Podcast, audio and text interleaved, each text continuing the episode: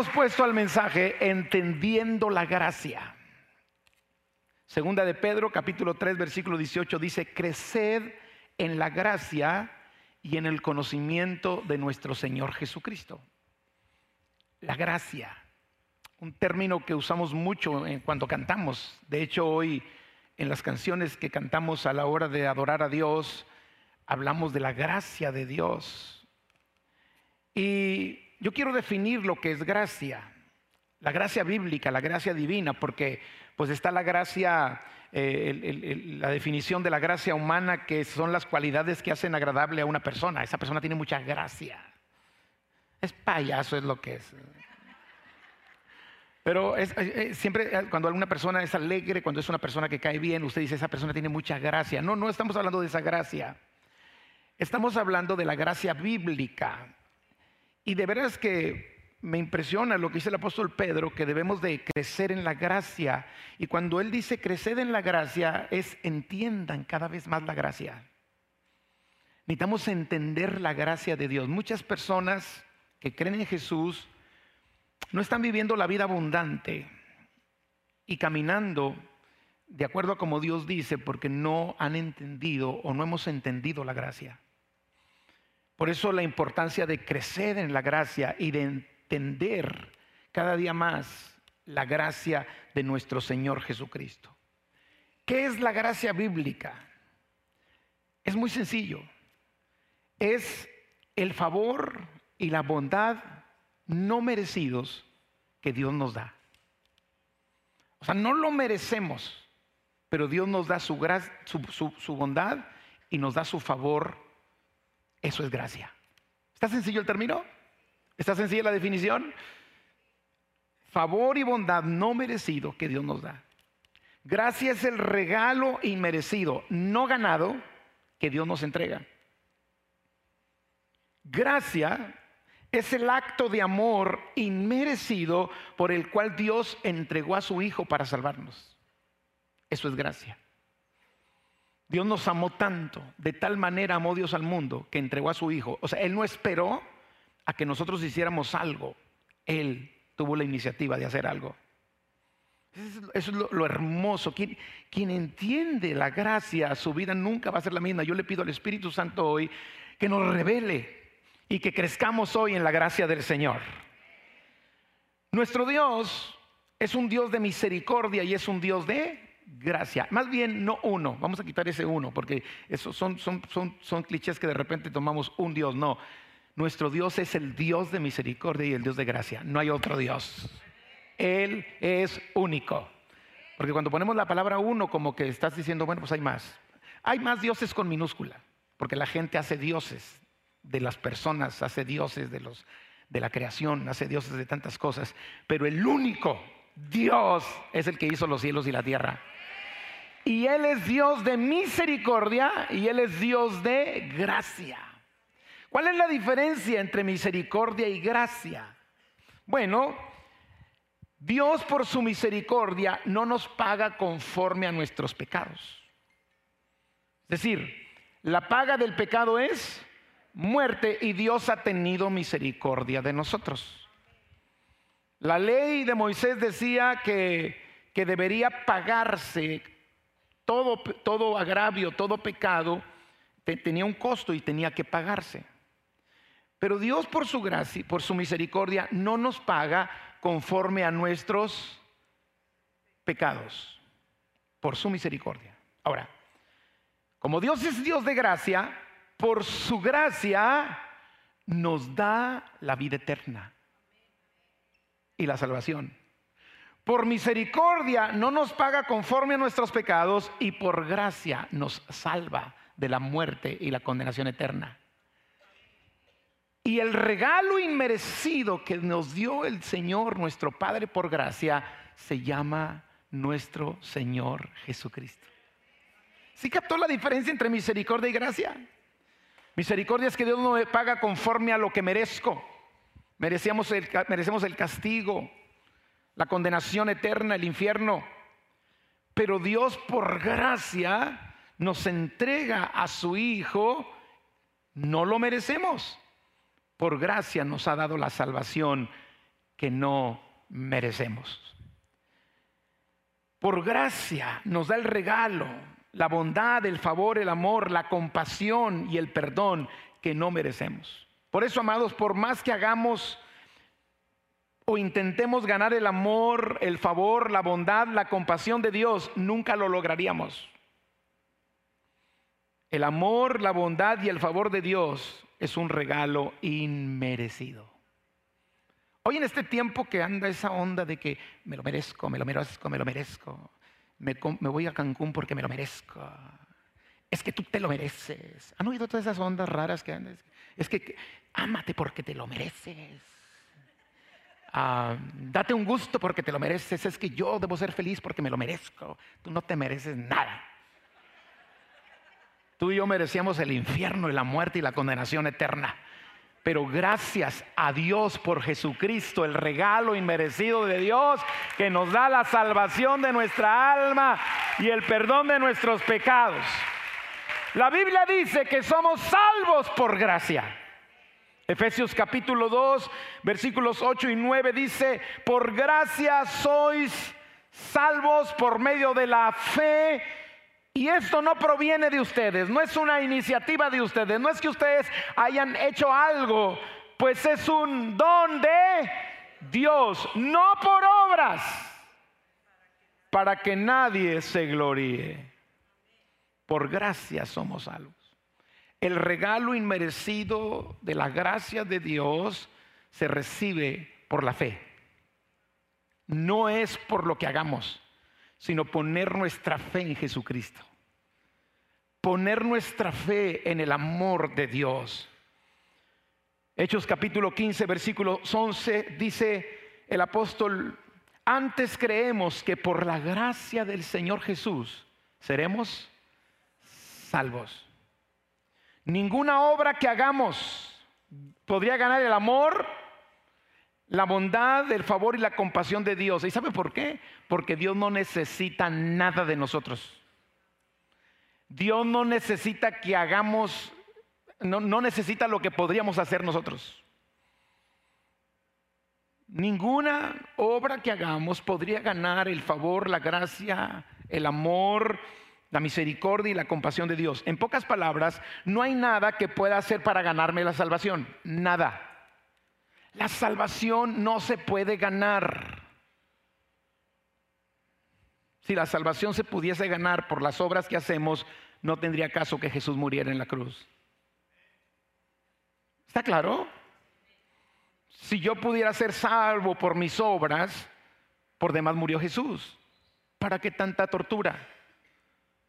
¿Para qué tanto sacrificio?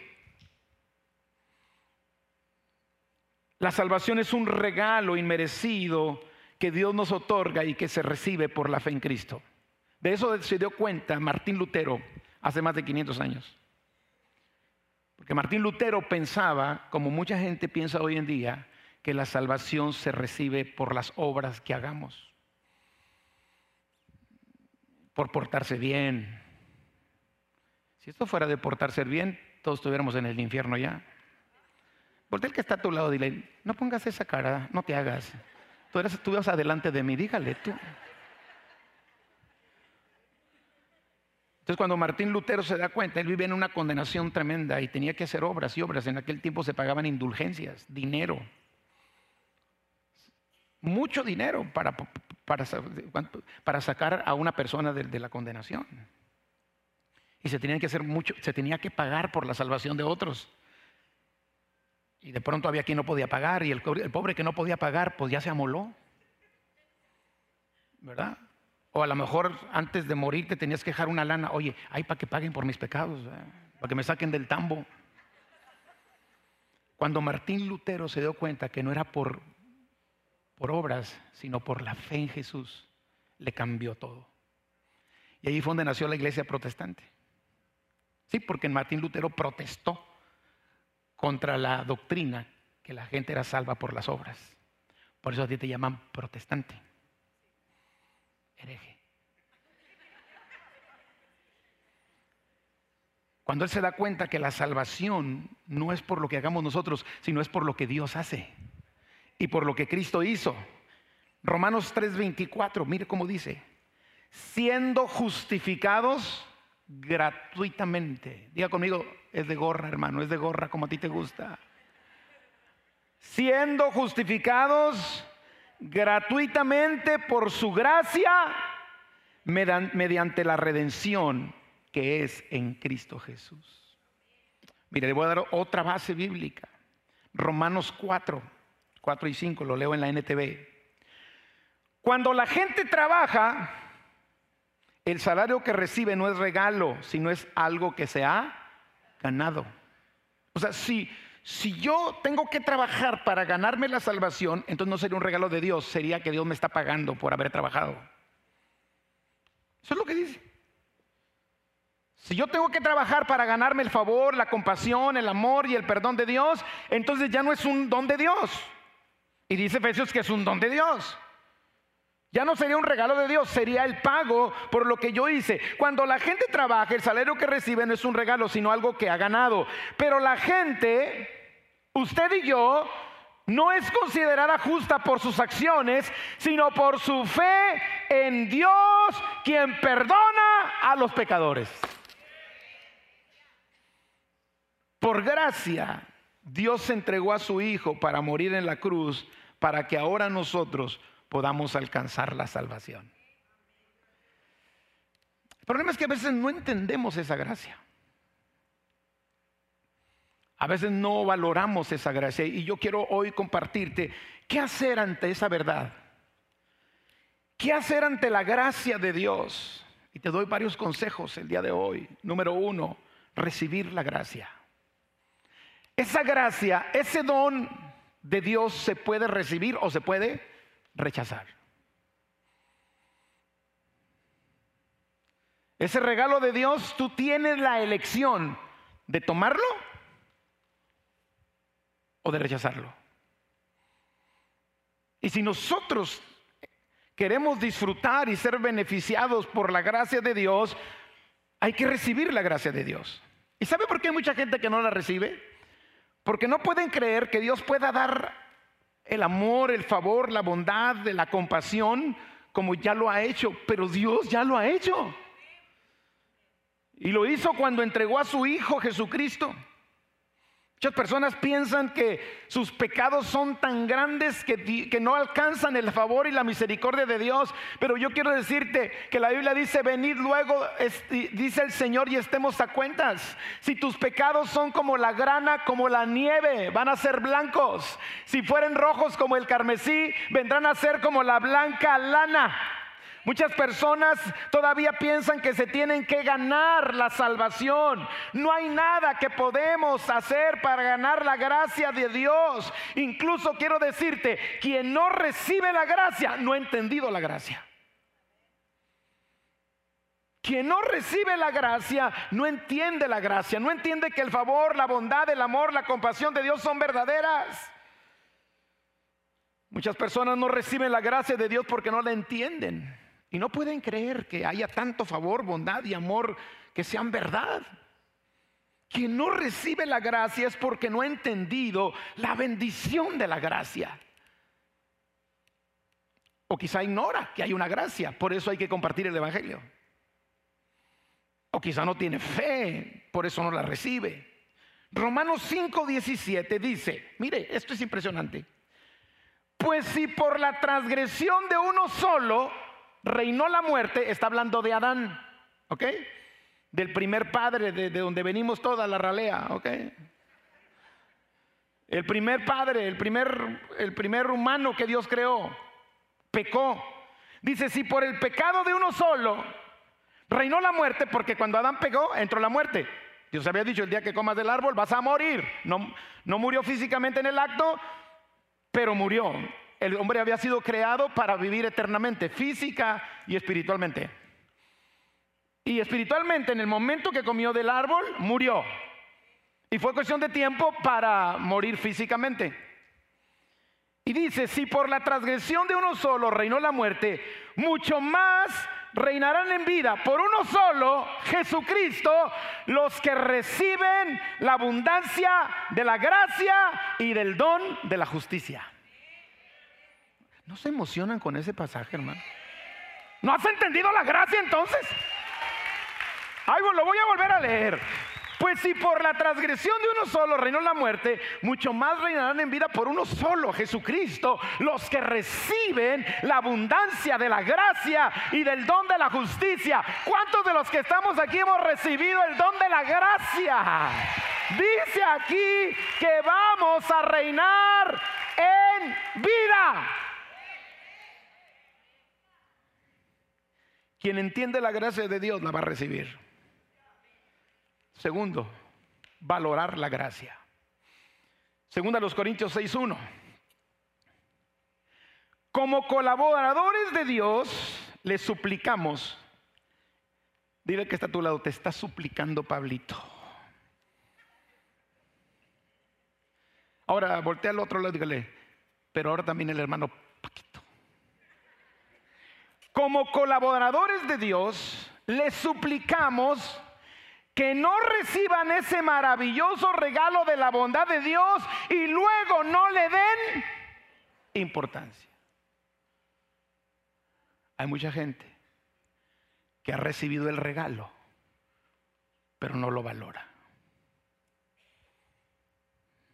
Voy a empezar a pisar callos machín.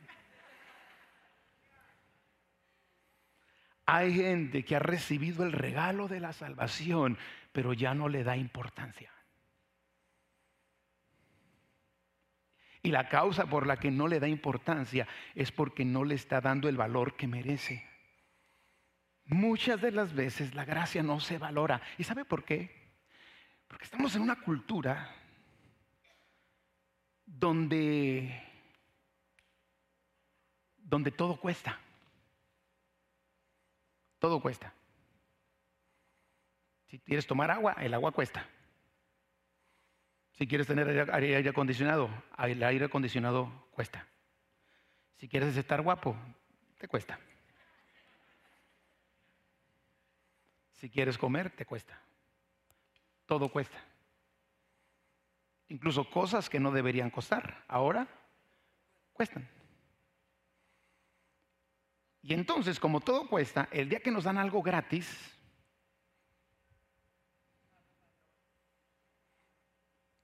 Pues hay mucha gente que no valora las cosas que sus padres les dan, que sus, su esposa le da, su esposo le da, sus hijos le dan, porque es de gorra.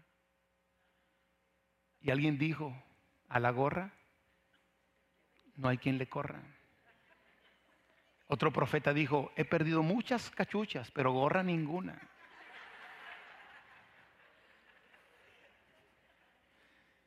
Estamos en la cultura donde todo se tiene que ganar. Pero la salvación no te la tienes que ganar. Dios te la ofrece. Donde algo que es gratuito no se valora. Ahora, no quiere decir que la salvación no cuesta. La salvación sí cuesta, no a ti ni a mí, pero a Dios le costó a su Hijo. Y cuando entendemos eso, le vamos a dar importancia al regalo maravilloso de la salvación. Amén. La gracia de Dios es de gran valor y escuche, escuche, escuche esto. Es un gran pecado no valorarla. Es un pecado por el cual ah, tendríamos que también pedir perdón a Dios. No solamente por el chismesote que te aventaste ayer. Señor, perdóname cuando no le doy importancia a tu gracia. Quien no valora la gracia no ha entendido la gracia. Quien entiende la gracia, la aprecia. Y te voy a decir una cosa, de todo lo que tú posees en esta tierra, lo más valioso que tienes es la salvación de tu alma y el perdón de tus pecados. Con eso, si yo valoro esa salvación y esa gracia, con esa razón tengo para andar contento todos los días. ¿Y por qué traes cara de limón?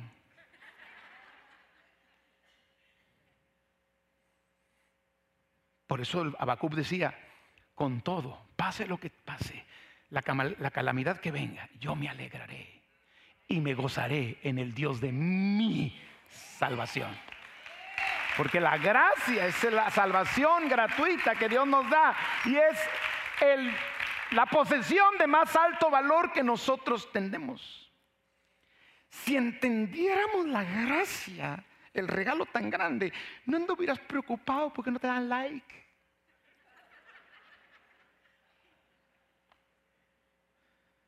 Quien entiende la gracia no anda preocupado porque es que no me quiere. Dios te amó tanto, tanto que dio a su hijo por ti. ¿Quieres más? No, pero es que yo quiero que Poncho me diga. Que Simona me diga, que María me diga, que Juanita. No habría razón para que, para que tú tuvieras momentos de, esos momentos de que, ay, estoy deprimido, cansado del camino. Tenemos la gracia de Dios. Pero a, veces valoramos más la opinión de otros que la gracia de Dios. Lo que digan otros que la gracia de Dios entendemos la gracia de Dios, te hacen mala cara. Y tú, ay, se le torció la boca solo. Ni siquiera te pones a pensar que te la torcieron a ti. Porque tú tienes un gran regalo. El regalo de la salvación. Y si entendiéramos la gracia, escuche, no andaríamos mendigando algo de menos valor. ¿Y qué hay de mayor valor que la gracia? Entonces, ¿por qué andamos de, de mendigos? Le quito el acento. Porque Jorge Torrenino no se lo quitó la semana pasada. No andaríamos mendigando. ¿Qué hacer ante la gracia? Cuidar, preservar, perseverar, perdón, y permanecer en la gracia. Dígalo conmigo. Cuidar, perseverar y permanecer en la gracia. Hechos 13:43. Y despedida la congregación, muchos de los judíos y de los prosélitos piadosos siguieron a Pablo y a Bernabé, quienes hablándoles les persuadían a que perseverasen en la gracia de Dios. La gracia es un regalo valioso que se debe de cuidar, porque es un regalo. Necesitamos perseverar confiando en, en, esa gracia, en ese regalo de Dios. Confía con perseverancia en la gracia de Dios y cuidémonos de no que no suceda lo que dice Judas 4, versículo 4. Judas tiene solamente un capítulo y el versículo 4 del único capítulo de Judas dice que tengamos cuidado de no convertir en libertinaje la gracia de Dios. Hay un número de creyentes que bajo la excusa de la gracia andan pecando. Si valoraran la gracia, no lo haría. Que al cabo que Dios es Dios de gracia. No tengo que, no tengo que ganarme nada. Pero dice, dice Judas, hay quienes convierten en libertinaje la gracia de Dios y si hay un cuidado que debemos de tener con respecto a la gracia es no convertirla en libertinaje. Porque quien no cuida y persevera en la gracia, no ha entendido el valor y el poder que hay en la gracia, porque no la valora, no confía en ella. Cuidémonos de no convertir en libertinaje la gracia de Dios. Cuando entendemos la gracia de Dios, vamos a perseverar en ella. La valoraremos, la cuidaremos. ¿Qué más debemos hacer ante la gracia? Diga conmigo, agradecer la gracia. Porque a veces somos tan mal agradecidos. Yo creo que el primer punto por el cual cada mañana y cada día y cada momento, al abrir nuestra boca para darle gracias a Dios, deberíamos decir sería esto, Señor, gracias por tu gracia.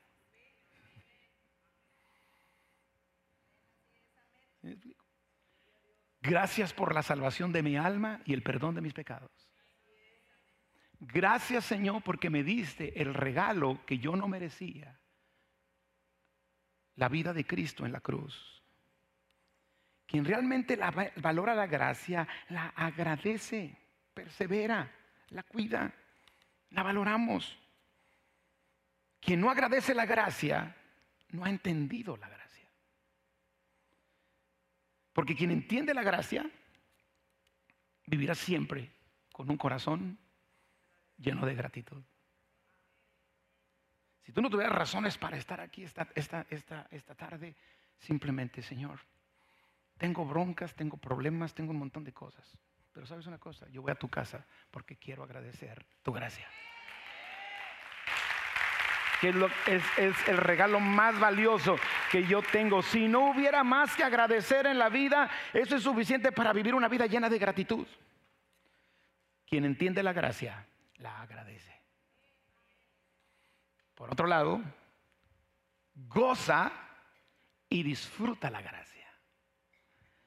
Hay un montón de cristianos con cara de limón Es que es mi temperamento. Es que es mi carácter. Oye, parece que lo bautizaron en limón. Para, para algunos, para algunos, lo que yo estoy haciendo ahorita, de decir esto con cierta gracia, pero de la gracia humana, es un pecado. ¿Cómo se están riendo en la iglesia? Dios nos llamó a ser pastores, no payasos. ¿Han, oído esos tipos? Esos tipos no entienden la gracia. Porque la gracia de Dios nos lleva al gozo y a la alegría.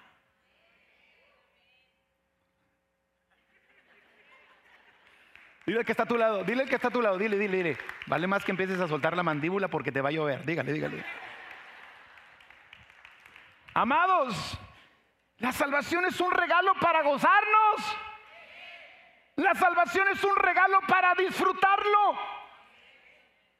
Hay personas tan, llenas de afanes y de preocupaciones que no gozan la salvación que Dios les dio. Hay, hay quienes no disfrutan la gracia. El regalo es para gozarlo y disfrutarlo. ¿Cuántos de ustedes les pasó que de repente le dabas algo a tu hijo y le decían, ah, y tú? ¿Les pasó alguna vez? Con mis hijos. Me emocionaba yo tanto por darles un regalo. Me emocionaba en Navidad. Ya les he platicado eso, ¿verdad? Bueno, algunos no se les ha platicado, eso voy a platicar hoy. Algunos dicen, sí, pastor, ya no lo repita, ya lo he dicho muchas veces. Lo digo por el único que no lo sabe. Amén. Pero, pero, pero recuerdo que yo me esforzaba y andaba emocionado. Les decía que, que yo iba el, 20 de noviembre que tenía era de asueto y de mi trabajo. Me iba a comprar los regalos el 20 de noviembre. Y yo quería ver la carita de mis hijos cuando les entregaba el regalo que no me aguantaba y se los daba antes del 24. Y luego el 24 les tenía que comprar otro. No. Pero no es que los esté ventaneando. Pero más de una vez. Ah, y yo. Ah. ¿No les pasó a usted? ¿No les pasó que tú le compraste ese, carrote así grandote de, de dos mil pesos? Y a tu sobrino le compraron una carcacha de 100 y tu hijo se andaba matando con tu sobrino por la carcacha de 100. Y sabes que a veces nos pasa lo mismo a nosotros. El regalo más valioso que tienes es la salvación. Y andas queriendo cosas que nada tiene que ver con ello. Goza, disfruta las bendiciones de Dios. Es peligroso no gozar y disfrutar la gracia de Dios. Mire cómo Dios les habla al pueblo de Israel en Deuteronomio 28, 47 y 48. Por cuanto no serviste a Jehová, tu Dios, con alegría y con gozo de corazón. ¿Cómo hay que servir a Dios? Con alegría y con qué? Por la abundancia de todas las cosas. Le pregunto, ¿incluye la gracia? Es lo primero que incluye. Mire lo que pasa. Servirás por tanto a tus enemigos. Que enviare Jehová contra ti con hambre y con sed y con desnudez y con falta de todas las cosas, ándale. Hay gente que está en escasez porque no está disfrutando la gracia de Dios.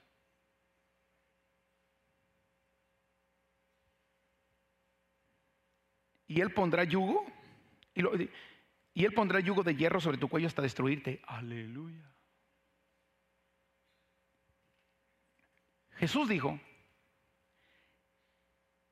que el mayor gozo que podemos tener, usted conoce Lucas 10, 17, que volvieron los 70 con gozo diciendo, Señor, aún los demonios se nos sujetaban en tu nombre. Y él les dijo, yo veía caer del cielo a Satanás como un rayo.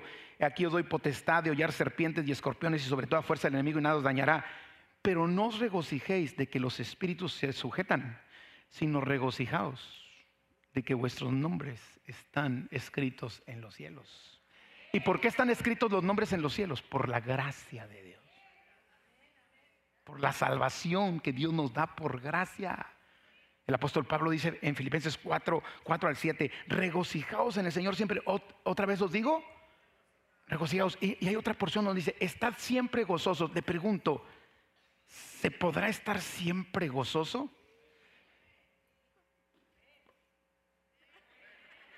A ver, no, no, no, no me digan amén para que ya acabe. No, no, no, no, no. Miren, dice Pablo, regocijaos en el Señor, os digo, otra vez, regocijaos. Estad siempre. Pero pastor, ¿quién va a estar gozoso si el refrigerador está solo? Pastor, ¿quién va a estar siempre gozoso si esta vieja que tengo por mujer Pero pastor, ¿quién, ¿quién, va a estar siempre gozoso, siempre gozoso porque me corrieron del trabajo? ¿Si me corrieron del trabajo? Pero pastor, ¿cómo quiere que esté gozoso si tengo cáncer? Y esa es la excusa que ponemos. Pero si entendiéramos la gracia, sabemos que si Dios ya no hiciera más y no nos diera más, nuestros nombres están escritos en los cielos.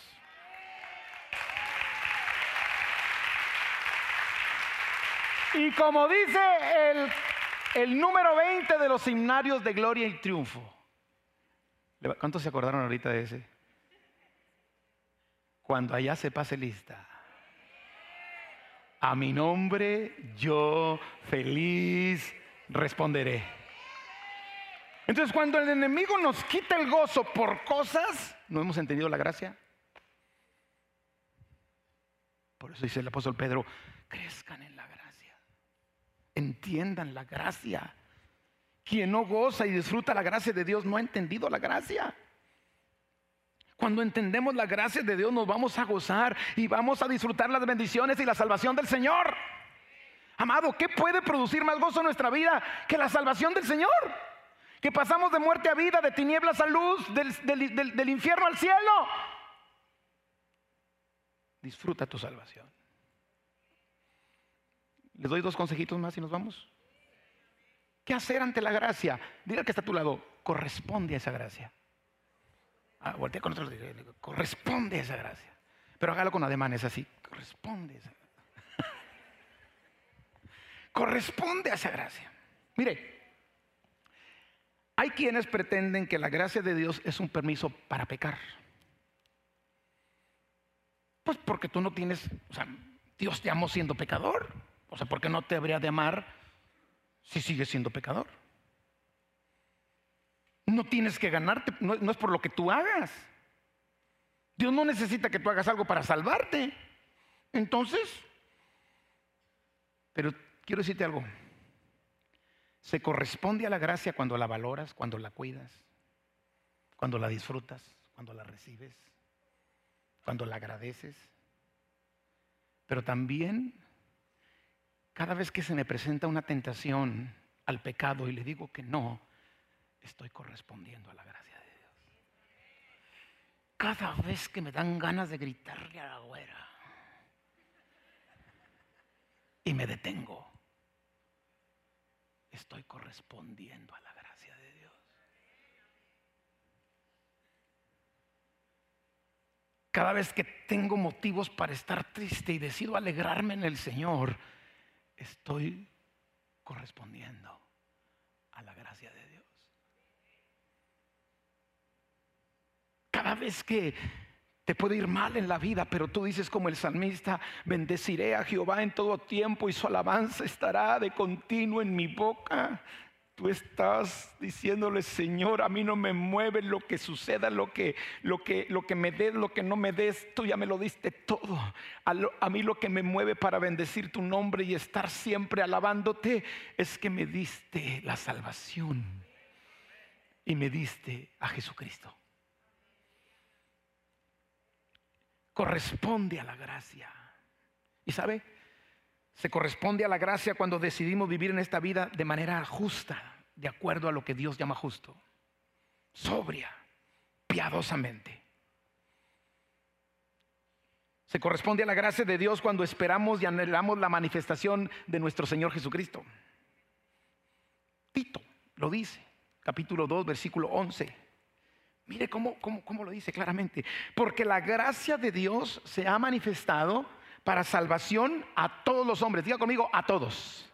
O sea, aquí la palabra todos incluye a todo aquel que la reciba. El que no la reciba, se la pierde. Enseñándonos, diga conmigo, la gracia me enseña. O sea, la, gracia no me enseña que debo hablar, actuar ligeramente, que al cabo como quiera Dios ya lo hizo, ya me, ya me perdonó. Enseñándonos que renunciando a la impiedad y a los deseos mundanos, Vivamos en este siglo sobria, justa y piadosamente, aguardando la esperanza bienaventurada y la manifestación gloriosa de nuestro gran Dios y Salvador Jesucristo, quien se dio a sí mismo por nosotros para redimirnos de toda iniquidad y purificar para sí un pueblo propio, celoso de buenas obras. Te la voy a poner de esta manera. Se corresponde a la gracia de Dios diciéndole no al pecado. Pero cada vez que le digo sí al pecado, no le doy importancia a la gracia de Dios. No valoro la gracia de Dios. Y yo sé que hay una lucha. Y la tenemos todos los días. Y Satanás sabe, sabe que ponemos el riesgo de no corresponder a la gracia de Dios. Y por eso te tienta y me tienta. Pero cada vez que tú le dices, Dios, yo te escojo a ti, no escojo el pecado, tú y yo estamos correspondiendo a la gracia de Dios. Cada vez que tú, cierras, tú cierras tu computadora a la pornografía, estás correspondiendo a la gracia de Dios. Cada vez que renuncias a los vicios y luchas contra ellos, tú estás correspondiendo a la gracia de Dios. Amén. Y necesitamos corresponder a esa gracia.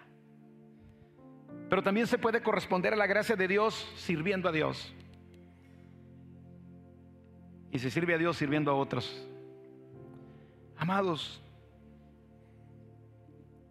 ¿Me la aguantan? Quien en este lugar tiene 6, 7 años aquí y ya recibió todos los, todos los herramientas y todo, y sigue sin hacer nada, no está correspondiendo a la gracia de Dios. Porque una manera de corresponder a la gracia de Dios es haciendo algo por Él y por su reino. Dile que está a tu lado. Era para ti, pero te quitaste y me dio a mí.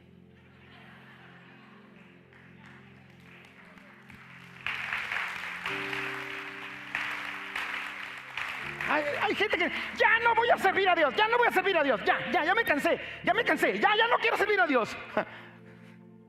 ¿Cómo se te ocurre? ¿Con qué le pagas? Y Dios no, no quiere que le pagues. Porque a Dios nunca le vamos a pagar. Pero al menos correspondamos. Señor, yo, di tú diste tu vida por mí. Yo solamente soy ujier. Pero algunos ni ujieres quieren ser. Aliménteme, pastor. Aliménteme. Y predíqueme bonito, porque si no, no vengo el otro miércoles, pastor. quien entiende la gracia va a hacer algo. ¿cómo vamos a dejar de servir a Dios si Él dio su vida por nosotros? Lo más, lo más que yo haga, lo mejor que yo he hecho para Dios, lo mejor que yo haya hecho para Dios en mi vida, no paga ni la mínima parte de lo que costó la salvación de mi alma. Por eso cada vez que enseñas a un niño en, Sky Kids, cada vez que le das una bienvenida a alguien aquí, cada vez que tocas un instrumento, cada vez que alguien limpia el piso de esta casa,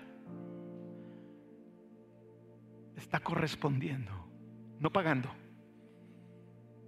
está correspondiendo a la gracia de Dios. Cada vez que, cada vez que ofrendas, no estás pagando, porque la salvación de Dios es gratuita y es por gracia. Cada vez que ofrendamos, estamos correspondiendo a la gracia de Dios porque queremos que la iglesia siga funcionando y queremos que el Evangelio siga corriendo por todo el mundo. Por eso que no te duela nunca diezmar, ofrendar. Porque lo, más que tú, pues, si tú fueras multimillonario, si fueras Slim, no, si fueras, hoy anda de moda Elon Musk.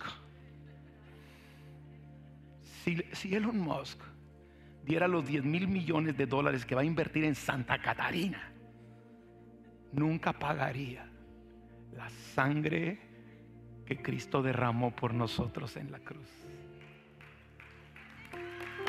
Nunca.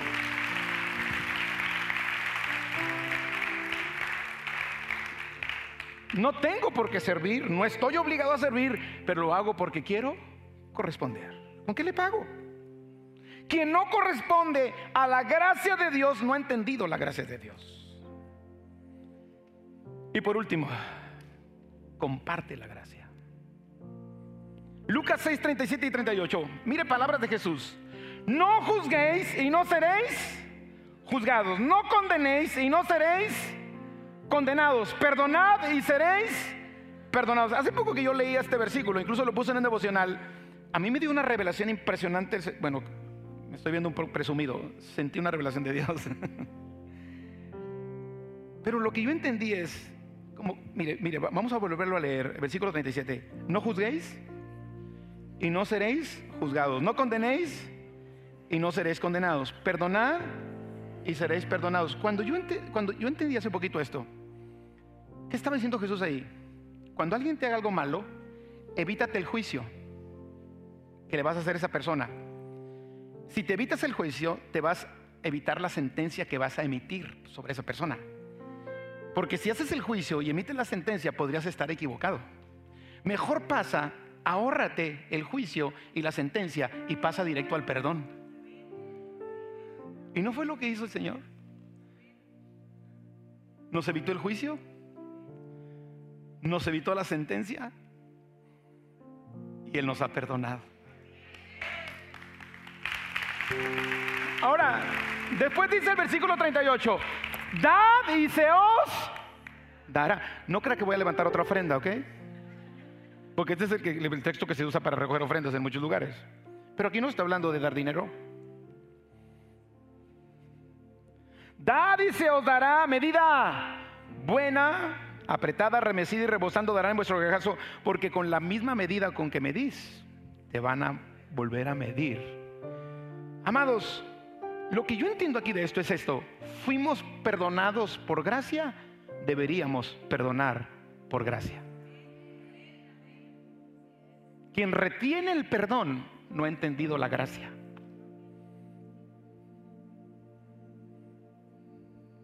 Juzgamos, condenamos en lugar de perdonar. ¿Cuánta gente juzga y condena a los mismos cristianos? Yo le tengo en las redes sociales más miedo a cristianos que no han entendido la gracia que a gente que no conoce a Dios.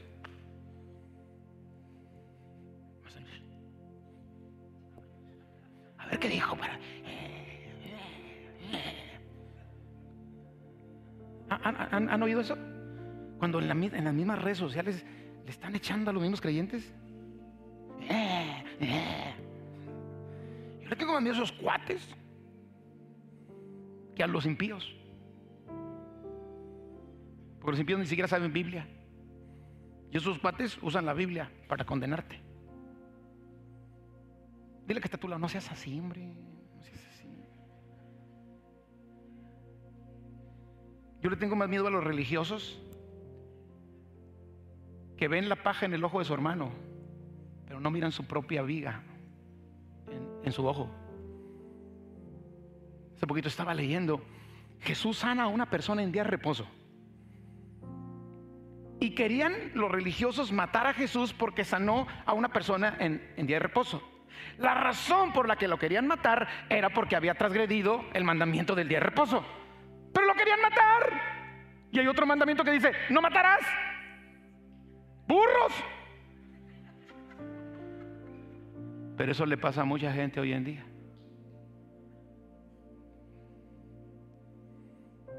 Critica, juzga, condena. ¿Y sabes por qué lo hacen? Porque no han entendido la gracia.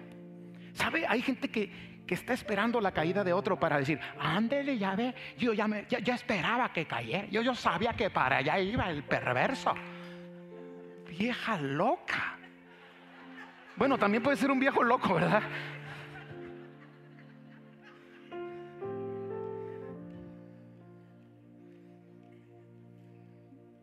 Todas esas personas que solo se la pasan criticando, juzgando y condenando, exhibiendo y manchando la reputación de otros, no han entendido la gracia de Dios. Y mucho menos la están compartiendo. Escúcheme bien esto. Quien no perdona a otro sus ofensas, no ha entendido la gracia de Dios que a él le ha perdonado. Por gracia Dios no me mide conforme a mis pecados. Pero dice, si tú no tienes gracia con otro, con la misma vara con que midas, te van a medir. Mateo 18. Jesús les da una encomienda a sus discípulos y le dice, sanen enfermos, limpien leprosos, resuciten muertos, echen fuera demonios. De gracia recibiste. Da, da de gracia. Quien no da de gracia, lo que de gracia recibe, no ha entendido la gracia de Dios. Por eso debemos compartir la gracia pensar, escuche esto, que la gracia de Dios se aplica a nosotros, pero no a terceros, incluyendo nuestros enemigos, es no entender la gracia de Dios. Vuelvo a repetir. Pensar que la gracia de Dios solo se aplica a nosotros, pero no a terceros, incluyendo nuestros enemigos, no es entender la gracia de Dios. Porque quien entiende la gracia de Dios sabe que la misma gracia que, que me salvó a mí es la misma gracia que puede salvar a mi enemigo.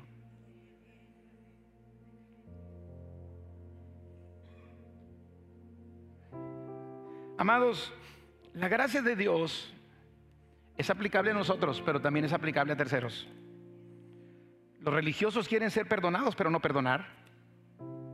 Quieren ser servidos, pero no servir. Quieren ser amados, pero no amar. Jesús dijo, amen a sus enemigos. Oren por los que los persiguen. Bendigan a los que los maldicen. Ama a tu enemigo. Es corresponder a la gracia porque yo era enemigo de Dios y por gracia me amisté con Dios. Bendice al que te maldice, es corresponder a la gracia, porque yo un día vivía bajo maldición, pero un día Cristo quitó mi maldición. El que ora por el que le persigue corresponde a la gracia de Dios. Entender la gracia de Dios para salvación debe llevarnos a compartir esa gracia aún con nuestros enemigos. Escuche esto, la gracia nos lleva a amar al que falla. La gracia nos lleva a amar al pecador. Aborrecemos la acción, el pecado, pero nos lleva a amar al pecador. Porque si no entendemos la gracia, no amamos al pecador. Y si no amamos al pecador, ¿cómo lo vamos a alcanzar para Cristo? Y el deseo de Dios es que todos los hombres sean salvos. Ahora, ¿Qué pasa cuando no nosotros no, no correspondemos, no valoramos, no, no agradecemos? Y todo lo que le compartí hoy con respecto a la gracia, escucha, la solución para ese problema se llama quebrantamiento. Quien no valore la gracia, quien no agradezca la gracia, quien no comparta la gracia, quien no corresponde a la gracia y todo lo que le dije de la gracia, quien no disfruta la gracia. El trato de Dios para esa persona se llama quebrantamiento. El Señor le tuvo que, secar la calabacera a Jonás. Bueno, algunos quizás no están muy familiarizados con el pasaje, pero ¿se acuerdan de Jonás? ¿Qué feo estás? No, hacer una canción. De Jonás. Dios le dice que vaya a Nínive y se va a dónde? A Tarsis. Dios envía una ballena. ¿Se acuerdan? Bueno, eh, no, era una ballena, era un pez. Algunos sí, era un pez. ¿Sí me explico? Un pez grande. Ahora pensamos que era una ballena. Puede ser la ballena o el tiburón, ¿ok? Y manda a Jonás. Jonás no hace caso, la ballena se lo traga y ahí Jonás se arrepiente. Dile que está a tu lado. Que no te manden el tiburoncín, ¿eh? Para que te arrepientas. Arrepiéntete ya. Obedece ya. Algunos tienen que, tienen que enviarles el tiburón, la ballena, para que obedezcan. Eh, ahí se arrepiente y, la ballena lo vomita en la playa. Y, Jonás se va a Tarsis y toda la ciudad se convirtió. Ahora, la razón por la que Jonás no quería ir a Tarsis era porque dijo, voy y les voy a predicar, se van a arrepentir y los vas a salvar. Y yo no quiero que los salves. Porque así es el que no, el que no, el que no comparte la gracia. Quiere solo para él la gracia, no la quiere para otros. Dios salva a la ciudad y Jonás se enoja. Ya sabía. Pues por eso no quería venir. Y se enojó el tipo. Ahora, Jonás quedó medio mal de la cabeza, de su pelo. A mí no me tragó la ballena, se los anticipo. Pero por los jugos gástricos del pez y todo ese tipo de cosas, y Dios, Jonás está todo enojado, Dios hace que una calabacera empiece a crecer y le cubra a Jonás su cabeza. Y Jonás estaba bien rico. Y de repente, Señor, la seca la calabacera. Y empiezan los rayos del sol a pegar en el coco de Jonás. No me miren así. Si me están imaginando yo en una calabacera, ¿verdad? Y le empieza a quemar la cabeza. Y Jonás se enoja. Dice, pero ¿cómo? ¿Por qué se secó la cabeza? Dijo, Jonás, tú estás molesto y estás triste y estás enojado por esa calabacera que se secó de un día para otro y la valoras tanto. ¿Cómo yo no iba a valorar a toda una ciudad que no saben discernir entre el bien y el mal? Pero para poder, para que Jonás entendiera la gracia, Dios tuvo que mandarlo a la ballena, digo, al pez grande, y Dios le tuvo que quemar el coco. Dile que está a tu lado. ¿Qué necesita hacer contigo para que entiendas la gracia?